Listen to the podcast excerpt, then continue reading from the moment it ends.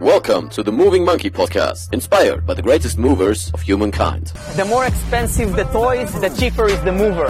I am the greatest. At the end of the day, precision beats power, and time beats speed. Be water, my friend. The best reason to move is because you can. Moin Moin und herzlich willkommen zur neuen Moving Monkey Podcast Episode. And I will switch back to English right now because this is an English episode, like I did with the Squat University. But this time, another exciting guest. Today with me is Andreas Saltas. He's physio and master in sports medicine. And also, he's not only a physio that you see in every other clinic, he is the physio, I could call him. Because if you follow him on Instagram, and you should, um, known under the name Bot Mechanic, because I see your page and think, well, I probably know something what you're doing, but sometimes I just be why and what and how and I'm speechless. Because what you combine is not only the physio side with manual therapy and all that's going on right there, but also the neuroscience aspect of that. And combining what's working really for your clients. And you show that you have exceptional results. And what inspires me is that you work with high level athletes for example kai Greene, for example with brandon marshall and uh, lots and lots of other people because your specialty is working with people who are professional bodybuilders powerlifters baseballers footballers. So you get the best of the best and make them even better. So great to be on with you here, Andreas. And uh, yeah, thanks that you joined me. Yeah, well, thank you very much for having me. And uh, just like I said before, the, your page has also inspired me as well with that kind of mobility. uh, so I'm not there yet, but I'm getting there. Yeah, um, perfect. Uh, yes, I do look at things a little bit differently, and I see that professionals just like you and me are starting to see that. Uh, so that's a good turnaround that we're seeing. That everybody's thinking a little bit more neuro-based instead of just purely biomechanical. Um, we've been always into the biomechanics, and we, you know, we try to get certifications of any manual therapy we can, and then we would get disappointed because some of that manual therapy doesn't work. You know, absolutely. And you and I now understand the importance of our physiology, uh, and because of my personal past, I had to look at it look at it this way because I had to heal myself so I could be able to walk again. Uh, so yeah, um, I would like to say working with high level athletes as well. I gotta say, they they're demanding. I gotta say that, but um, seeing them going from 99% to literally 100 is a is a very big change for them, and uh, that's one of the greatest and most rewarding things about my work is just seeing people getting better at what they at, not just getting rid of their pain. That's the least amount of problems. Yep. I want to see people getting better. That's yeah. it. Yeah, that's so that's so great that you you speak from experience and not only from the books, right? Because I see so many like professionals who are starting out in their career, maybe treating some people and but going straight back into university and giving the lectures they received like a year or two years ago. At least that's uh, how I can feel it is it here in Germany. Um, but you took a different route and you started a different route really because you, as you as you said before and we talked a little bit beforehand that you had a, a big big injury a big motorcycle accident where you fell off a cliff. So you experienced it not only now from the therapist aspect how it is if a therapy works or if it does not work or if you are relying on the therapist you also have that patient experience. Can you tell us a little bit about that how that went for you uh, I got goosebumps already. But oh, well, uh, yeah, it was uh, it was literally my second day of vacation. I went to Greece, uh, where that's where I'm from. Yeah. So I was here at the moment when I was in the states, and second day with my brand new motorcycle after a night of clubbing. I would say uh, around 2:30, 3 a.m. uh, which is still very early. I was going back home, and you know where I'm from is just uphill, downhill, Mhm. zigzag.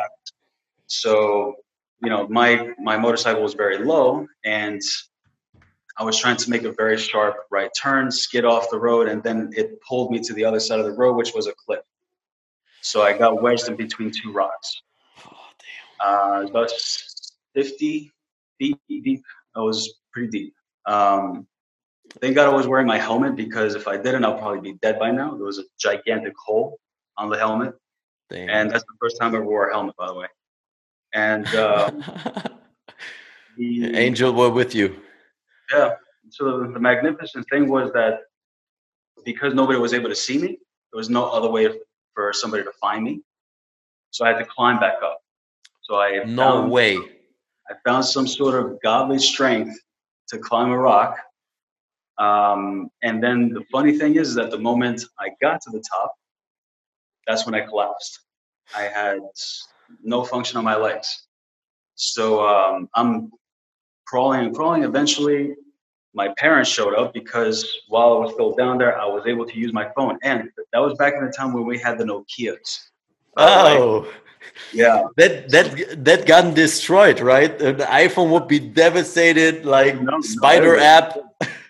You know, it was the Nokia 3210.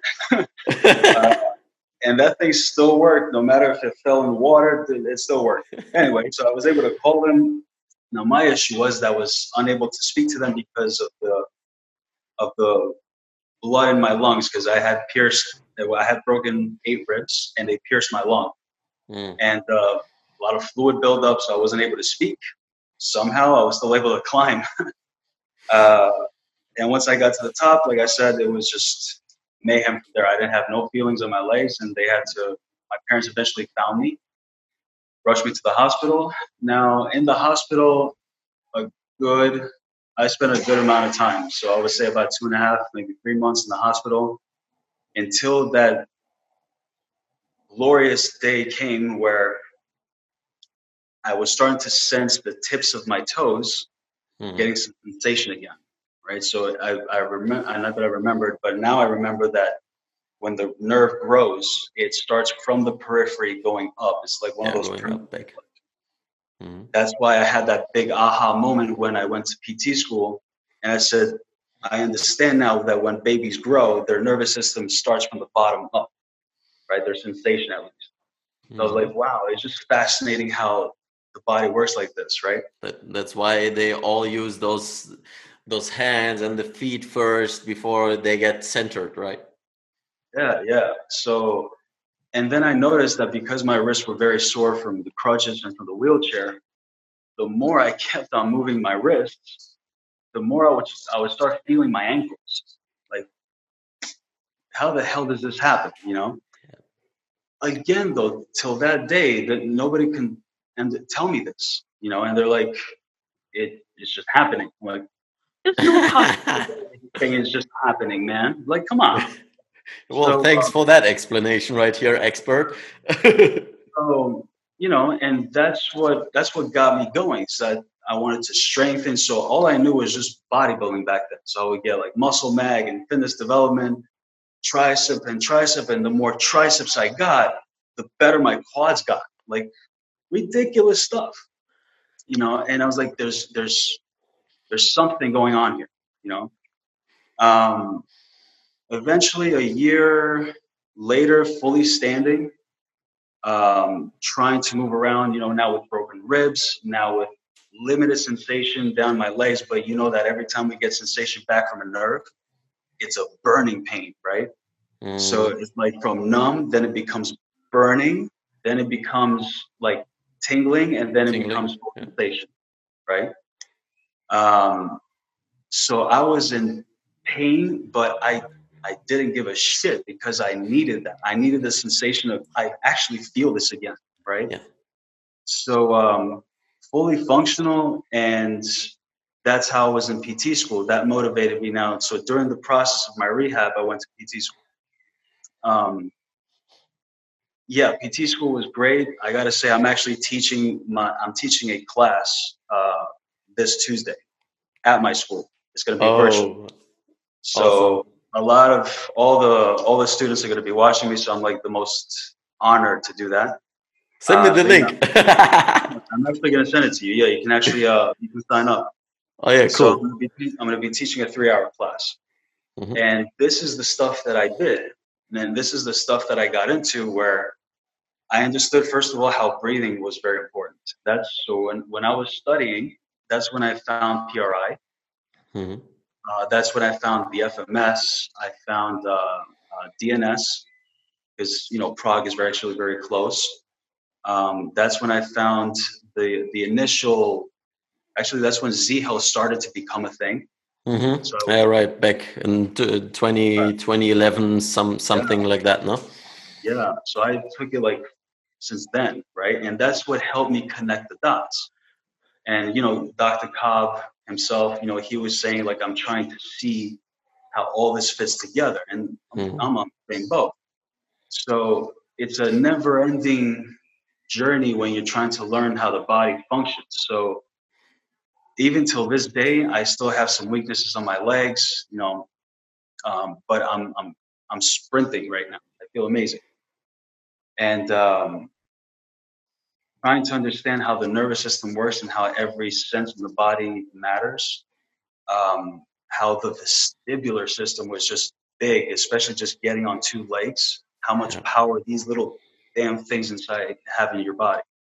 So um, yeah, that's that's how I rehabbed myself. It's just the more I educated, the more I got involved into it, the more I experimented on myself, but the more also with my patients because to me it wasn't really about money. It was more about let me see if this shit also works on you. You know? Yeah. And there are sometimes when I have to get into their psychology where I have certain people that they feel pain Mhm. and understanding their pain and seeing that your definition of pain is a lot different than mine, you know? Like speaking from the pain neuromatrix kind of Oh, yeah. point of view, and Yeah. yep, So I have like bodybuilders coming up to me saying they have a little tendonitis in there. In my brain, I'm like, dude, are you kidding me right now? Like, you're giving me that shit. That's you're depressed because of that. But if people get depressed because of a little piece of payment. yeah, yeah, but yeah. you have to dig into now the pain neuromatrix. Like, all right, they have somatic, but they also have psychological at the same time. It's like I got to fix that now. Not really can able to train as hard as they Yeah. want to go and that feels them like they're behind the competition and on and on and on So um, what got me just better at anything I do is just understanding neuroplasticity. Hmm. You know, it's whatever I stress, whatever I focus on, I'm gonna make more of. All right. So if I focused on getting left canal vestibular again and again, if I focused on my breathing again and again, it'll become that. So when we when we treat people, um, they have to understand like how often are you doing this you know? And you have to understand you have to make life changes in order for you to just feel better and move better. Um, so yeah that's this is what inspired me throughout my journey with this. Yeah that's that's great that you um that you develop from that experience as a patient and uh, you talk in other interviews about how you rely and how you build that trust towards your therapists and that you saw them getting excited about your results and uh, then giving giving your patients that that trust that like not only the the physical aspect of treating someone but also being there for them right? Being being someone who helps them really and really wants to understand what's going on because we often see it that people go into a therapy and have a 20 minute session and they get frustrated out of that because that feels good for like 5 minutes or maybe even an hour but that's not the lasting results they they crave they want to achieve right? You you do have to get personal with them you know and our government or our laws say you know you have to keep you should not get personal or things like that or you should know personal information. Actually i should know unless the person feels comfortable saying it you know but yeah. yeah yeah you have to you have to know the entire history of the person you know what you when that person comes inside your door they are a they are a result of how they moved in life. You know, so I got to know what happened. yeah, how they moved and how they moved, like on on both ways. Um, Absolutely. And you you talked about also that uh, you was inspired towards physiotherapy because your your uncle um, had like this Oh, big house and you were inspired as a little kid and he was someone who like gets got treated with so so much respect because he could heal God. people and so on and i have the same feeling towards the the main motivations with physiotherapy because Right, right. like this this picture of healing hands that's so fascinating to me Right. um how is it that um this Um, excitement toward physiotherapy changed with with that right now Well, it's it's also what we say that yes, we want to help people. Uh, we all say that, right? yeah When you do a little bit of soul searching, though, it's why do you actually like to help people? It's actually Mm. because there's sometimes either one you want to be recognized, you Mhm. kind of want the attention, as a selfish thing as it might be, but it's it's okay to be selfish sometimes. yeah But it's also the fact of uh, that you're making a difference, you know, and that you're there to inspire others to do the same thing. So that's what I hoped, and I, I believe I achieved that at least to make certain people or professionals just like you and me, or those who want to become professionals, uh, or even just people who are already in pain, that there are answers. Always, there are there are always answers. Hmm. Um, so I want to show that there's no such thing as don't lose hope, meaning there's, there's always hope. Actually, forget hope, there's faith. Have faith in this stuff. hmm But the therapist is the one that should not lose faith first into the patient. So, and they have to understand because a lot of therapists, just like myself in the past, we would take it very personal when, when they would say, This is not working, you're making it worse, or things like that. They need to understand that if you take it personal, you're on the wrong you're on the wrong track because Mhm. it's their body. You didn't do anything to them. It- They, you just they just didn't react to that specific exercise, for example. You know, so that's one thing that um, that I would advise, you know, younger population. But back to like my uncle, yeah, I saw his house, beautiful. dog. He had a, I can't remember the, what kind of uh, kind of dog that is, but you know, you remember Lassie? yeah Okay, he had a dog like that, like all furry and everything. I was like, wow. I love this. But it was aside from that, it was just when I went to his work because he had his office at home, uh-huh you know, I was like amazed. And people would just say, My God, I can walk again, I can do this, I can do that. Shit, I want to do that. Now this was now before my accident. So I got a Mm. first inspiration from that from there. Mm. Then my accident kind of confirmed it. I'm like, it, this is meant to be. I'm Yeah. meant to be a physical therapist. This, no doubt about it. You know, so um, I see this as a very big wow factor, and uh, that's why I love what I do because it's just I feel like I was meant to do this. Yeah, that's uh, great if if you have some, um, yeah, some dots in the past that you can connect towards, like like Steve Jobs said, right? Um, and my question on that, because I, I find that distinction that you made really interesting towards hope and faith. What is the difference between hope and faith for you, and how does it apply towards um, like Um, how you deal with the patient? hope you're leaving room for failure. Oh, Faith, you don't. You just keep Mm. your your faith just keeps you going no matter what the obstacles are. Hope Mm. is it might happen. So you Uh, might, maybe. failure. Hmm. Uh, there's no such thing as there. You know, if you give up on me, that's a different story. But I cannot give up on you. Yeah. So it's also of how you communicate to the person too. That and how do you communicate them in such a way where it's not just only verbal; it's also physical. You know, that's the beauty of what we do. Is that when you see an immediate result, that person's sold. You know, so yeah. that's how they gain faith again is when they see immediate results versus others like a doctor that that's real old school that will just say take this medicine and then let's see what happens. Mm. they don't we don't like that. We just want answers now right? And we all Right. should right? Um but that's what uh, that's the difference also between faith and hope is that you gain you you transition from hope to faith once you see something as like a aha okay now I believe that, which is a little hard to do. But even when you don't believe it, and you still have faith in it because you just want to believe in it, you'll get it, right? Yeah, that's a remind. That reminds me. Um, I always speak with one of my good friends about like that making the leap of faith, and uh, you also did with, for example, Brandon Marshall. That you had that leap of faith that you overpromised him that it will make him faster, and then you over delivered. Right?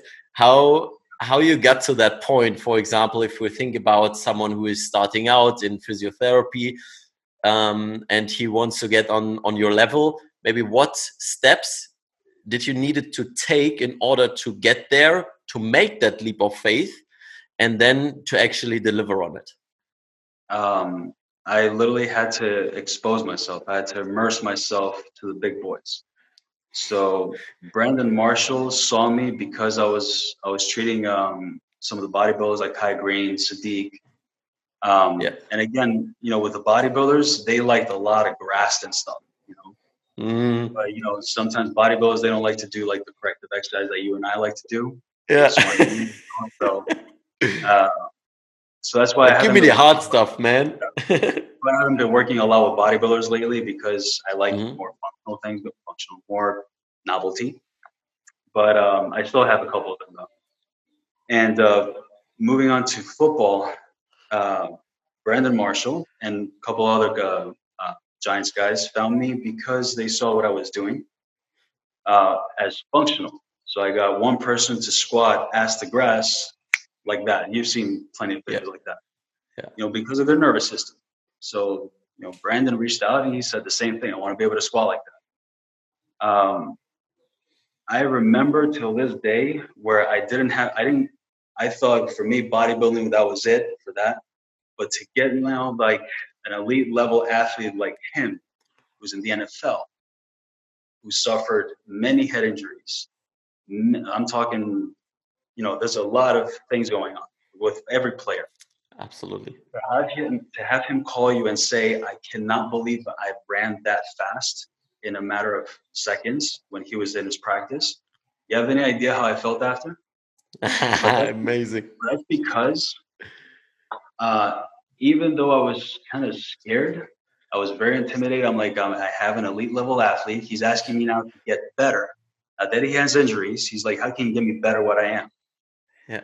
Like in in my head i'm dying but what i'm telling him right now is if you give me two days i'll make you run faster than what you ever did.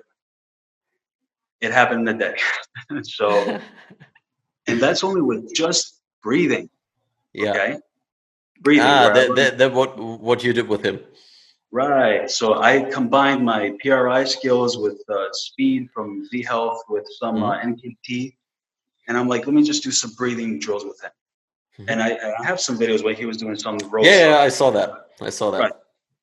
And he's like, what he felt was that he was better rotating. Rotating, Like, yeah. Trunk. He wasn't rotating enough.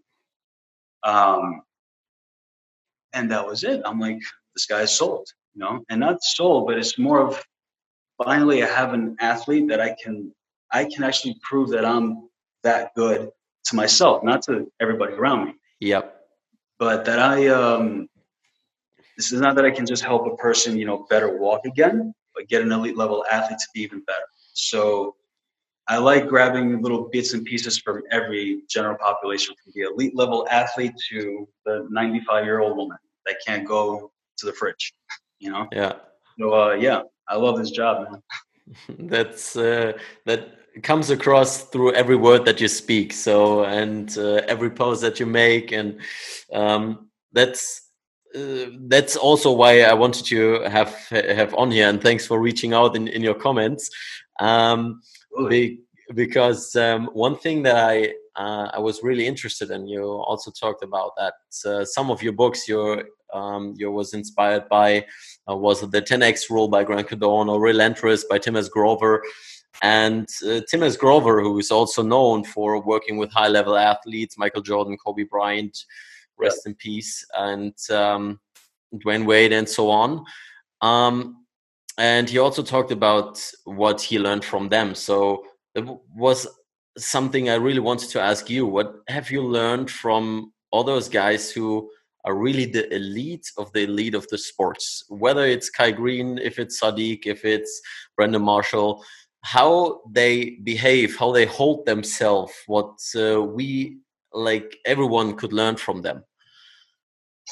Um, elite level athletes, they're very demanding, and they expect nothing but the best. You know, and some of these elite level athletes, they will not do what you tell them if if they don't see the immediate results as well, and also how they feel. You know, some of these athletes they want to feel the very grueling stuff, others don't. Um, but if you sh- the from the book Relentless, if you show that you really are relentless with them and you're you're having them do enough work where they actually see results um, that's the biggest breakthrough so working with elite level working with them can you can become very very intimidated you have to go to their level of intensity. They're the they're, they're very very intense people. Their drive is just sharp focus. They want nothing but to put that ring on their finger. Um, Brandon, I remember he, and it's not just any, not just him. It was just many athletes that I worked with. Even Kai Greene, they don't talk. They just want you to do the work. You tell them what to do and they execute. I got to say that every athlete I've worked with, elite level, they execute no matter what.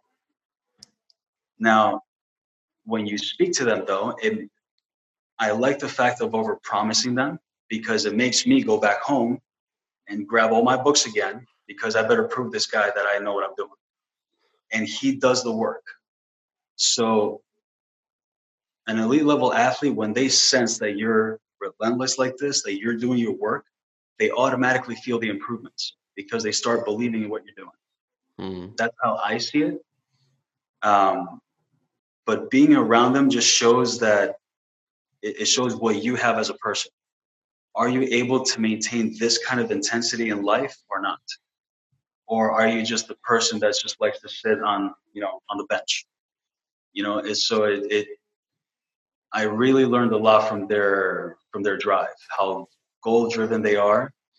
Uh, they don't care about anything else other than just getting onto the field. Mm. They they learn how to separate their professional role and then their uh, their family role. The moment they go home, everybody else is I don't even want to know you.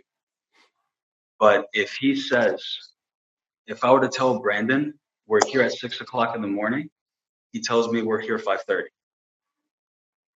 right? I like that. So the it's he they know how to separate things and separate mm. problems that occur within business and within their family. So i learned through there through uh, firsthand how they do it.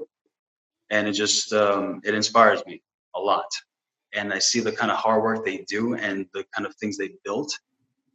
And uh, it's just amazing how no matter what obstacle you have or they have, they overcome it. So it's good mm. to see that right in front of you. Yeah. And I saw that you have also dedicated yourself not only to the physio practice, but uh, or to the art of um, helping people to get better. Um, but also like to maintain a certain balance um, because I saw some Instagram stories that you grab out the guitar once in a while and uh, uh, just jamming. And uh, for how long you've been doing that? Uh, jamming has been uh, well 12, 13 years now, um, and going. You know, it's one of my hobbies that I love doing. But yeah, in my Instagram, I don't want to just show that I'm just a physical therapist. You know, I want to show that hey, I've got a life. Absolutely. So, uh, as minuscule as that might be, yeah, I'm not like a shredder like this on the guitar, but you know, it's like, hey, this is what I also do too on my downtime. But uh, yeah, yeah, you got to keep your mind sharp with create very creative things too. So a guitar to me was very, very much of a brain thing to constantly keep it sharp, aside from just reading books. Yeah. So uh, training, guitar playing, uh, horses, you know, a lot of brain stimulation as much as possible, and meditation, especially on top of that. Yeah, meditation is, is also very key, like getting the awareness and not only being distracted distracted by thoughts and by all the uh, all the stuff that is going on right now, right in this in this busy world. I just reread uh, Deep Work from Cal Newport, and how important that is like to really go dig deep into it. And otherwise we we we cannot understand and we cannot learn all this complex stuff that goes on in our body and so on. Like we have to go deep. We cannot go shallow and broad. Um, absolutely. And how frequent are you doing it too? You know especially with yeah. meditation with you know we all know that with meditation a lot of frontal lobe activity we know frontal lobe has movement in there. So if the more you meditate the more you move better. Mm. You know, and I wish uh, people could understand that it's not just a relaxation thing. It's just yeah. really how it helps you neurologically. Every single elite elite athlete I worked with, they all meditate, all of them. Mm.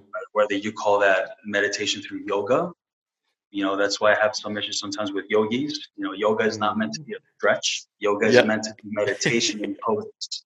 Be careful. Uh, so yeah, uh, that's I'm a true believer on meditation on that. Yeah, um, you um, talked a lot about like having creative things or like stimulating your brain and learning new things and like for example the guitar. Is there anything else you you're really interested in? Something that maybe goes so broad that nobody like would connect that with you or that you maybe haven't even shared if you don't want to share it i'm absolutely oh. fine but is there uh, any interest Actually, I try and immerse myself into any physical thing I can possibly do from going to a gun range, going on an ATV and riding. Um, Crazy. Mostly is for me. It's mostly now traveling, uh, hmm. and I'm a big motorcycle fan. I love I love Harleys, so um, working hard now to get a, the bike again that I used to have. That's one thing. Mm-hmm. So current hobbies now, especially with the pandemic that everything shut down, I haven't had access to anything. But mm. being creative with other things, I would say guitar playing, as much as that my mother can possibly show me how to cook, because I like to cook now. Nice. and um, honestly, man, is any outdoor things I can possibly do from from anything because I'm a I, I was raised on an island, so anything that has to do with the sea so that would be, you know, falling off a cliff, this time with water. Okay. I just wanted to say, well, one one again, uh, maybe not. um, so yeah, one one of the things that I really love doing, uh, especially when I'm in Greece, is I love to I like to spear gun fish. You know the spear guns that we have. Oh, dive in deep because um, while I was rehabbing, uh, swimming was one thing, and I wanted to prove my lung capacity. Yeah. So I just love going deep into the water, spear gun, and just just shoot an octopus or something like that.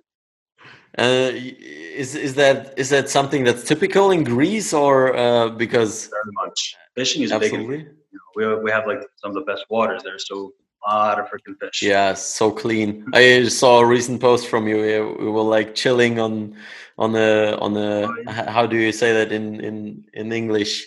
Oh. The, yeah, yeah, yeah. The Hancock, and uh, yeah, it was so beautiful water. I haven't seen that like years ago, and but it's been years. It is years ago that I have been to on vacation. So, wow.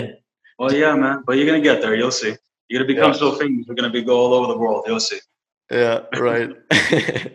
Much more famous than I. um, one thing that uh, I'm interested in as well is how do you train? Like, is there is there any routine that you keep? Because i found that sometimes difficult to keep like to keep a routine because i'm so interested in so many things and i see that with you as well that i sometimes go well oh, fuck all those plans. I will just go and play and do some neuro with that and experiment and so on. Uh, how do you keep your training schedule? How do you keep yourself fit? Uh, i mean i i try and train every single day because again, I'm in the field where I have to move regardless. Absolutely. Um, it's just that my personally, my body is also very sensitive to training because hmm of the things that I had to endure. So, depending on how much tension or how much of a stretch I have on a muscle or how much I load it, sometimes my my sympathetic nervous system can crank up a lot. Mm So I have to be very careful with my training and with my breathing. So I'm still going through that phase, even though it's been years.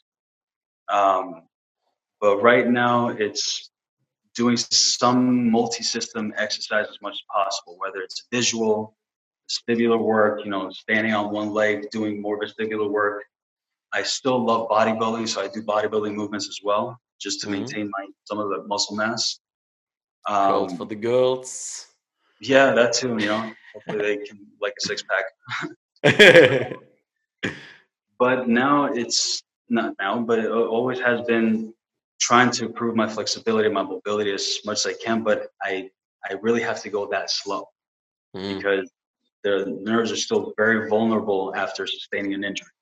mm. So I'm not that I'm not the kind of person that progresses that fast as somebody that hasn't had an injury. like. Yeah. So I'm getting there, you know, not to your level, but uh, I'm getting to the point that uh, I'm maintaining my health in every aspect I possibly can. You know, aside from meditation, is no drugs, um, making sure very well hydrated.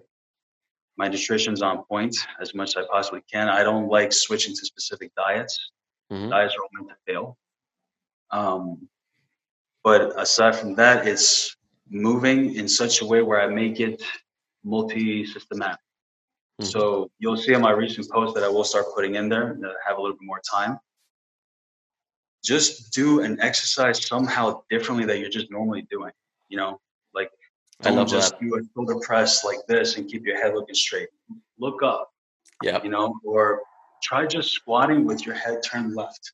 I dare you to do that, you know. And I tell people, Or like, switching the breathing patterns. That messes up me a lot, man. I'm so weak. it's amazing what it does, right? yeah. You know, and then, then people don't believe you. It's like, yeah, this shouldn't do any problem. like, all right, how about you put 200 pounds on your back, keep your head turned to the left. Let me see what happens. but that they need to understand that's real life. You know, you're gonna squat like that in life. What happens when you do? Your body's gonna break down. So my training is more of making my movements more pre- uh, predictive. Mm. I want to basically protect myself from for, for any future injuries. So my exercises have become are much more creative than just a typical bodybuilding routine. It's Mm. always single leg, um, single leg, single arm, or opposing. Um, anything that I know that if I fall, what am I going to do if I fall? How would I brace myself? You know, it's not just always weight uh, weight training, but it's also just going to the park and just being like you, like a monkey, right? yeah. That's preventative stuff. You know, I might need to hang one day because who knows? When I have a kid one day, I might need to hang with him. I might need to be able to do that, right? yeah. So, um, yeah, as long as long as it has variety in my training, I'm happy. I'm not looking to build muscle and you know impress the ladies, even though you can do that. But it's also and you have novelty. That's Mm. it. Yeah, that's uh, that's nicely put because, um, like, I think that the variety that most of the people do, like who spend time in the gym, they're exercising and want to get fit, but they haven't defined fitness for them, right? They haven't mm-hmm. defined what their health goals are, so they're just doing the machines and just doing the courses and that's cool because they get moving. That's better than sitting on the couch but i always like try to emphasize that point that it's really really important to mix things up and i will hammer it down to to all of them who are subscribers on my youtube channel like to do unilateral stuff and so on. And you put it very nicely by saying um like train like a baseball player. Because you have more rotation. You have to really get into those patterns that we don't use on a daily basis. Yeah. right? And, And I would also highly encourage that whatever people do as a form of exercise, please make sure it's fun and not to the point that you're crawling, saying that, oh my God, I'm not going to do that workout again. That's not a workout. Yeah. That's just that's just suffocation right there. It has to be fun, you know. So I don't think people like being on a treadmill for 30 minutes running on the damn thing. yeah, well, that's why they always have a TV in front of them, their smartphone, and watching like Netflix and stuff. Right. you know? So it's just amazing that how technology, especially technology, has stripped us from our intelligence and has made us a lot more lazy. Uh, everything now is a lot more available to us. So if you have an electronic treadmill that it's controlling you, right, and you have a monitor that's right in front of you, now you got focal vision, and now you're just going up and down, up and down, but you're not going forward. and not even using your extensors like to move yourself forward. Sensors, adductors, no, it's just extension, just back extension. Yeah. um, I, I don't get it. So again, let them do that. More work for us, I guess. But uh, it's, it's amazing how uh, how the gym is the is the is the one place that you know that if most people cannot tolerate to do any other thing, that's the one place they go is the gym. yeah. I mean, guys like you and me should encourage the opposite. It's, it's not always a gym. There's always something out there in the sun that you can do that's going to make you feel a lot better and can still build muscle and can make you look sexier and look great at night at while you're naked. Yeah. So- even if it's some rings like that you put on a on on a tree, and I found back to that like thanks to Corona, uh, all that um, all that stuff has also some little positive sides, right? If you use it right and if you're conscious about it. And I'm so much more outside right now, and uh, like building muscle as well because I have no not so much output because all the Yeah. time I was I was like going there and to the gym and appointment there and here and forgot to eat and I saw that you're a victim of that as well that you work work work and forgot to eat all the time Yeah. and yeah right now I'm like at home and building muscle by like doing like nothing on, on your post, is that is that big wooden column yours with the rings? Is that in your house? no? um uh, yes yes yes right Wow, Yes. you build your own little station like that, right? Yeah uh, kind of kind of Yeah, that's very inspiring. That, see, professionals need to do that too. Make your home a little gym. Absolutely. Like I, I have, uh, I have that like here. I, could turn around, but I have that lamp in front of me. worry, don't worry, don't worry. But uh, like for those who listen to the podcast, they know that stuff from my, uh, yeah, from my videos. So um, I want to be respectful of your time, and uh, you have a patient in like a couple of minutes. So yeah, it's actually yeah. yeah i just wanted to wrap it up shortly and um, because uh, there was such great inspiration and not only from like that uh, business point of view and how you treat your people and uh, how you treat yourself and how you hold yourself accountable to the highest standards um, that's why i wanted to ask you if you have something that you leave us with or leave the audience with um, what they should focus on really to to be healthy to be happy as you said fun in training um, to be happy in life and with with their with their bodies einfach like with their with their movement Um, I mean, I would say just make sure, uh, just never give up. You know, it's um, it's a cliche thing. You know, we we all say it's just never give up. But uh, because of my past experience, if I gave up, I would not be here today. You know, I would still be on a wheelchair. Um, so never give up is, and it's still an understatement. But also never lose faith and please be open-minded that's it not look at it in a neurological way or look at it as a biomechanical or i have to take more medicine or Or i'm only the evidence-based guy. Oh my god when i hear that. Oh my god that just drives me nuts. Uh, me as well. Don't, don't you just love it when the followers are like do you have are, is this evidence-based? I'm like do you know what that means? Yeah. right? And then people ask you like, uh, "Can I have some articles for it?" Like, really? You're gonna sit there and read the method. You're gonna read the whole abstract. You're gonna read the whole analysis of it. You're gonna Yeah. read the whole thing. Uh, I don't know. They they like it's Yeah, amazing. right.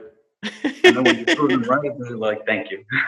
yeah, I, I, I, I- I see you. You have the fun with those those guys as well. oh yeah, oh yeah. You know, yeah. You gotta love the haters too. You know. Yeah. Uh, as bad as that may sound. Anyway, so um, I mean, yeah, just be open minded uh, and ex- understand that there's a lot more other possibilities out there for everyone to be better at something. Uh, so, yeah, open mindedness, never giving up. Those are my Thanks. four things. Yeah, that's awesome. Thanks a lot for your time and thanks a lot for your wise words and sharing that with all of us. So, uh, yeah. I don't know why Zoom just stopped recording, but I wanted to end this video with the final message. And if you have anything learned throughout this interview from Andreas, you should definitely check him out on Instagram and his bot mechanic ad. I can highly recommend this to everyone who is a therapist or if you just want to get better in your daily life in moving without pain and uh, all this kind of stuff that makes you better. So without uh, anything else to add here, just wanted to say thank you for listening and feel free to subscribe to any more episodes that are up and coming. And as I always say, keep moving, stay sexy. Dein Leon.